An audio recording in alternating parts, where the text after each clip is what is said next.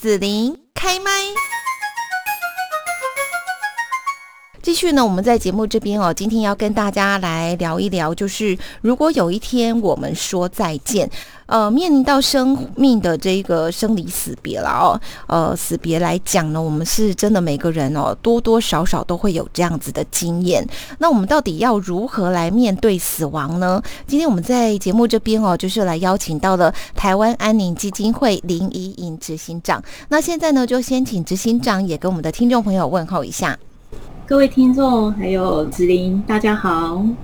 是，那呃，我们首先哦，就是要请执行长也跟大家来谈谈台湾安宁基金会哦，那呃推展的就是一个安宁的精神哈，跟在我们国内呢面临到这样子的一个呃即将死亡的时候哦，呃，希望用安宁的一个选择。那在这边呢，就是想说，请执行长也跟大家来谈谈安宁疗护的精神是什么啊？那我们在面对死亡的时候，像我昨天就有跟朋友在聊说，呃，他觉得。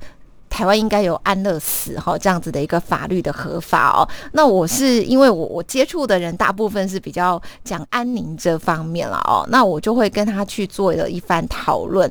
那到底说我们选择安宁跟选择安乐死，这有什么样的差别呢？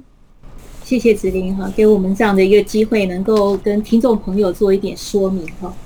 安宁疗护呃，其实在我们台湾已经推动二十多年了哈。那事实上，嗯，应该说三十年了。我们安宁照顾基金会已经成立三十一年了，嗯，但是您可以了解，在三十一年前，我们要来跟呃民众谈死亡这样子一个议题，谈何容易哈？那当然，呃，政府是在二十一年前通过了安宁缓和医疗条例，让这样的一个议题能够有法源的依据，好，让民众自己的想法。好，能够呃立下一个书面的一个呃表单，好，这样子一个过程。嗯嗯嗯。那所谓的安宁疗护讲的是一种医疗方式，那它是呃由一个很完整的团队，好，安宁团队来提供给一个当生命受到威胁，好，这疾病的威胁走到一个末期的一个阶段，这样子的病人及家属能得得到一个很完整。我们说身心灵各方面一个完整的治疗的方式，这是一个安宁疗护的一个精神。好，那当然，我想子玲您刚刚提到安乐死的部分，哈，嗯呃，事实上哈，安乐死它本身不是一个医疗的问题，哈，它比较属于一个道德伦理的议题，哈，那。死亡是一个每个人都会遇到的状况，哈，所以我们在安宁疗护强调的是，死亡是让它成为一个自然发生的过程，好，我们不延长它，我们也不缩短它，好，让它是一个很自然发生的过程。只是在这样的一个过程里面，我们要提供一个最舒适、最完整的照护，好，让病人在这个过程里面，他是得到。他没有痛苦，啊，他没有呃，因为那种担心害怕，啊，来面对死亡这样子的焦虑，是我们能够透过团队，透过很好的医疗来照顾他。那这样的前提之下，诶，死亡如果自然的发生，那就没有什么好担心害怕的。那相对的，我想对安乐死的。呃，我我们当然觉得这是一个可以讨论的议题哈，并不是说啊，安乐死就就就就是不能开口谈哈。那事实上，但是呃，因为现在民众其实对安宁疗护的了解还是嗯很有限哈。那毕竟接触到这个议题的民众，呃，有有些民众他其实不是很了解这个里面的内容的时候，那。对安对面对到死亡呃威胁，面对到重病的病人来讲的话，其实呃当他有安宁疗护的认知的话，安乐死我想就绝对不会是他唯一的选项了。嗯嗯嗯嗯，是。那当然，我想安乐死它某个程度就是靠呃外力，靠人为来缩短一个生命。嗯哼，或许对想要呃追追求这样子的。呃，病人来讲，他某个程度他觉得那是他要的品质，啊，但是我们到底在末期的部分能够做到一个怎么样好的生活品质，让呃每一个面对到死亡的病人，他的生命的尊严都还能够被被保护、被支持的，其实那那是一个很大的课题，那也是我们安宁疗护的精神。嗯嗯嗯，嗯嗯嗯是好。那呃，就是基金会这边呢出版，如果有一天我们说再见这一本书哦，可不可以请林宜莹执行长呢也来谈一下出版的一个缘起哦？那也可以来跟大家介绍一下，就是基金会这边历年的一些努力工作还有目标是什么呢？好，当然，我想我们三十一年来哈，我们也呃呃从零开始做起啊，我们也希望透过。非常非常多的各样不同的活动，哈，无论是跟异业的结合，怎么样有多元活动，让民众能够透过不同的管道触及这样的议题，是我们一直在努力的，哈。所以这三十多年来，呃，我们也有音乐会，也有舞台剧，哈，也有一些呃单车活动啦，甚至于我们也会有一些影展、哈书展之类的。那当然，出版书籍也是我们希望。能够透过这样子让民众能够参与在其中，哈，所以我们是用征文比赛的方式，好，那有民众的呃民众组以及一般的呃专业人员，好，就像医疗人员，因为毕竟医疗人员他们在这个医疗场域里面，他们看更多的面对死亡的这样子的个案，这样子的病人及家属他们遇到的困境，好。所以我们分为民众组跟医疗人员组两组，啊这个征文比赛这样子。那在整个征文的过程里面，我们收到了五百多封的投稿，哈，相当的踊跃，哈。那我们也在这些征文里面发现蛮多，呃，像民众的部分，很多是他在学生时代。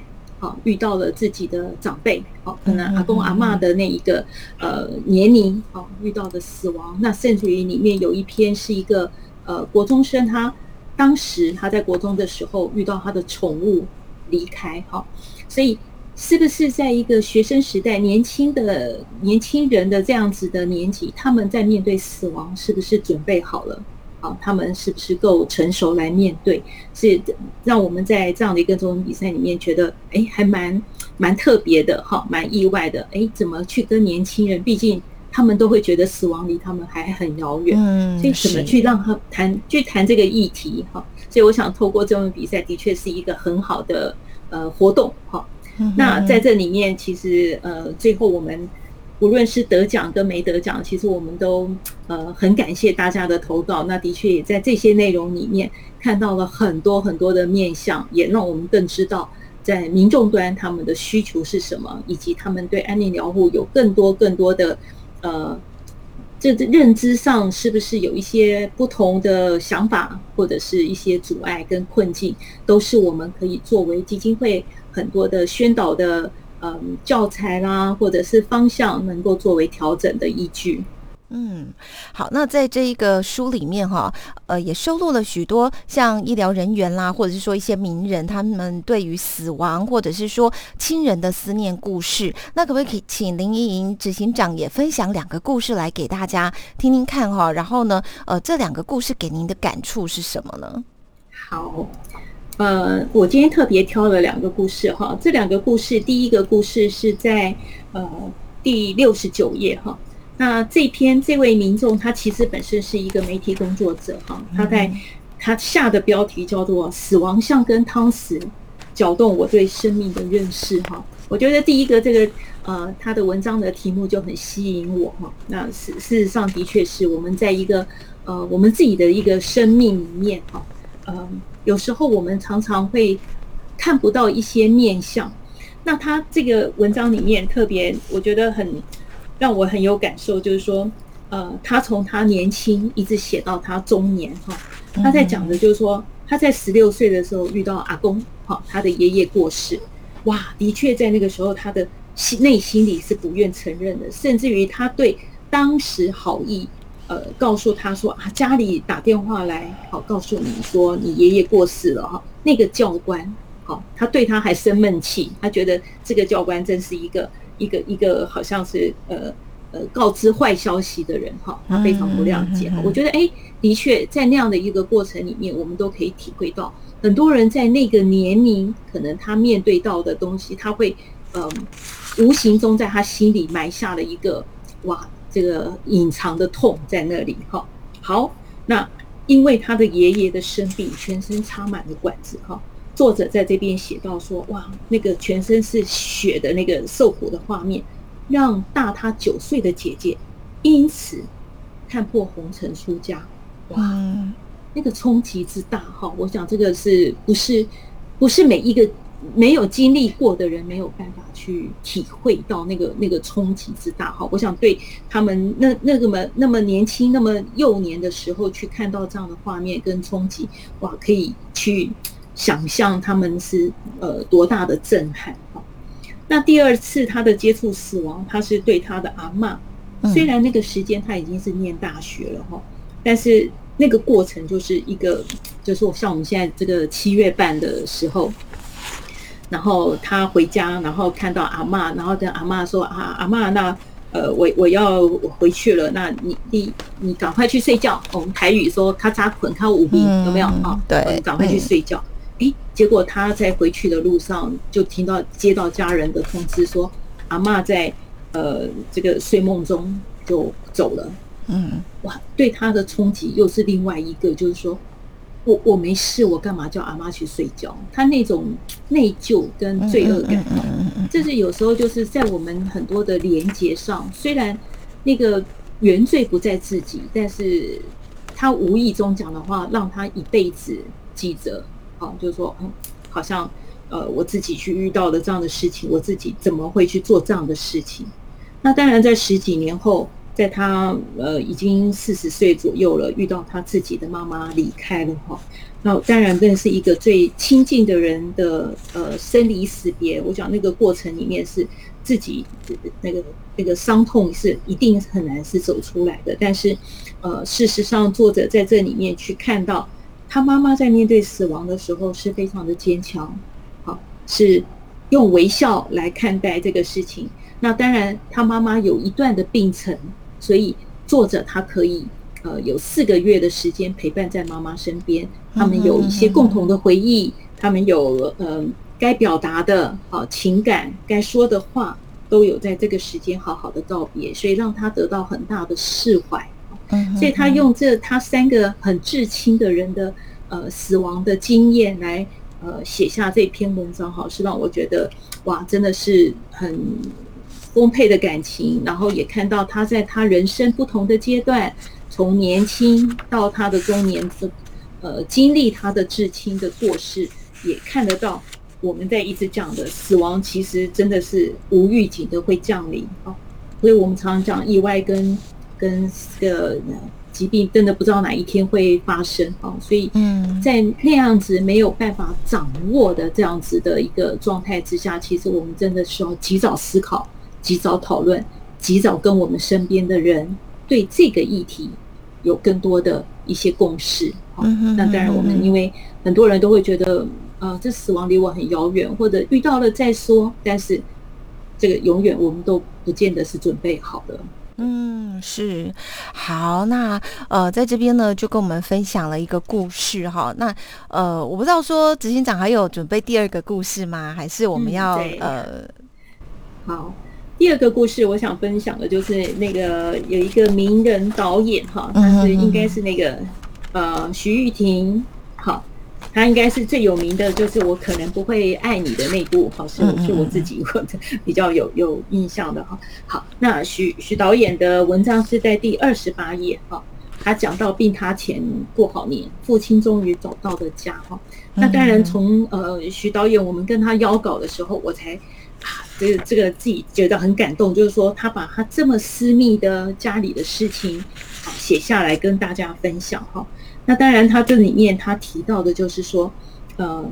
他们家庭的关系当然有点复杂哈，所以他的爸爸哈，在呃每一逢年过节的时候，其实都很敏感的在呃希望家人之间的和乐。但是事实上，呃，在这个过程里面，他爸爸其实一直觉得哎，有一些家人可能关系上是疏离的，好，嗯，那。呃造成一些紧张，所以一直到他爸爸生病了住院了，哎，他爸爸才发现，其实原来他一直以为呃是疏离的那些家属，但是事实上他们其实是非常关心他的，所以大家在那样的一个过程里面，大概有三个月的时间，跟他爸爸的关系是修复的，好，让他爸爸其实。虽然是懊恼，但是在那三个月里面，他得到了嗯从来没有过的那种家庭的紧密感哈，跟这些真正的家人那种关系的呃，大家来说就是谈开来了哈，那一种释怀，得到一种呃放心，然后一种嗯关系的连结，那种有爱在里面的关系，是让他爸爸在最后。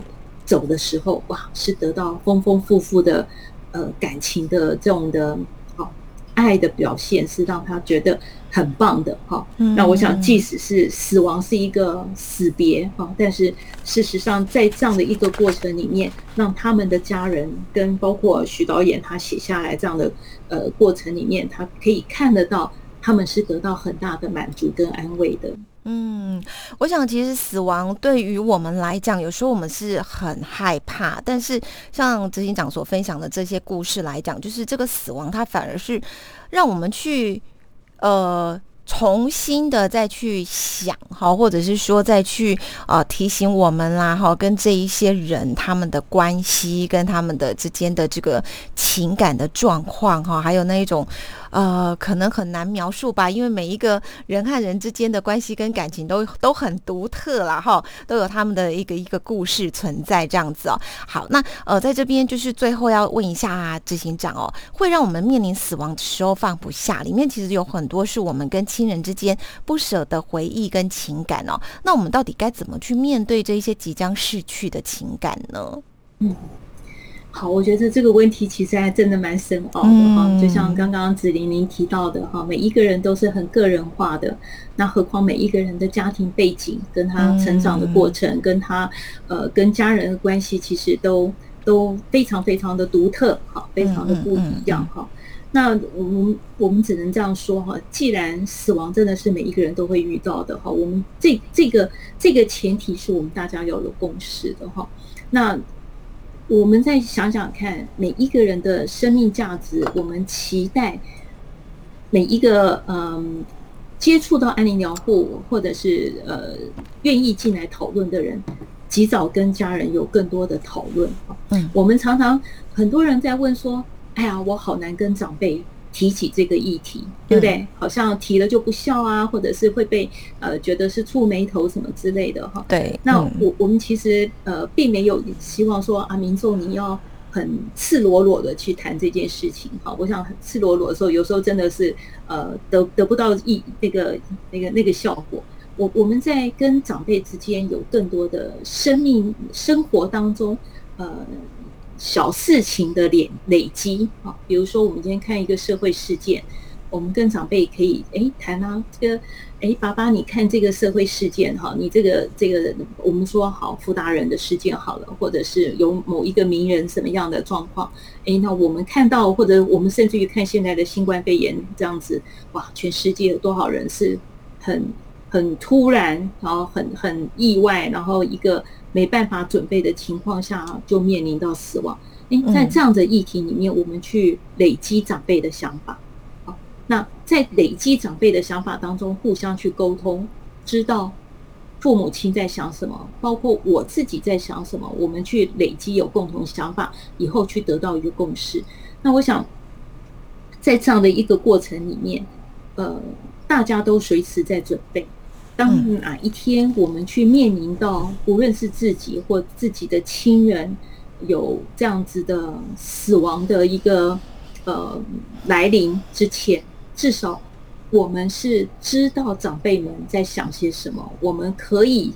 在他没办法自己表达的时候来为他发声，而不是用我们自己的立场来用我们自己的期待来。替他做决定，好，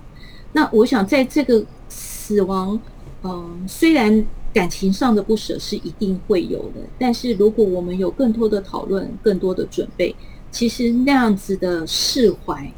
好，那样的不舍，其实是会减低的。好，那既然死亡是完全没办法避免的，去面临到我们怎么样来很健康的、很开放式的来讨论，让这样子的我们叫生死两相安。那彼此留下的是最美好的回忆，留下的是那个完整好的一面，而不要当我们面临到死亡的时候，去遇到那样子的，就像刚刚书里讲的血淋淋的状态啊，或者是一个很不堪的一个生命。我们做那些无谓，我们说延长死亡期，延长那个死亡的这样子的一个。呃，让活着的人没有办法善生的话，嗯、那那就不是一个好的方向。啊、嗯，那我想在感情上的营造，我们当然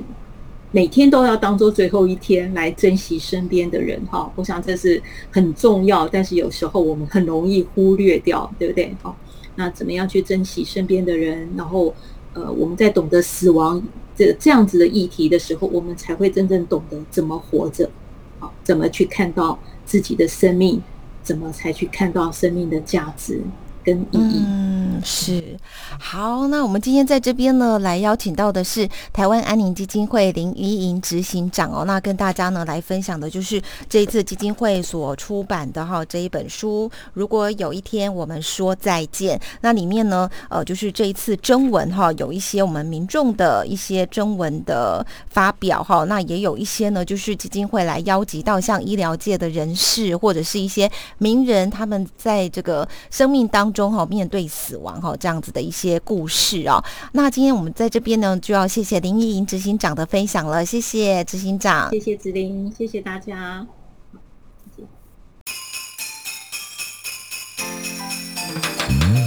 谢谢你让紫琳用节目的方式来陪伴你，欢迎继续关注紫琳开麦。对紫琳的节目有什么想法或回馈，请留言或私讯脸书紫琳开麦，或者加入 LINE 聊天室 Podcast 听起来还会不定期举办活动哦。我们下次见。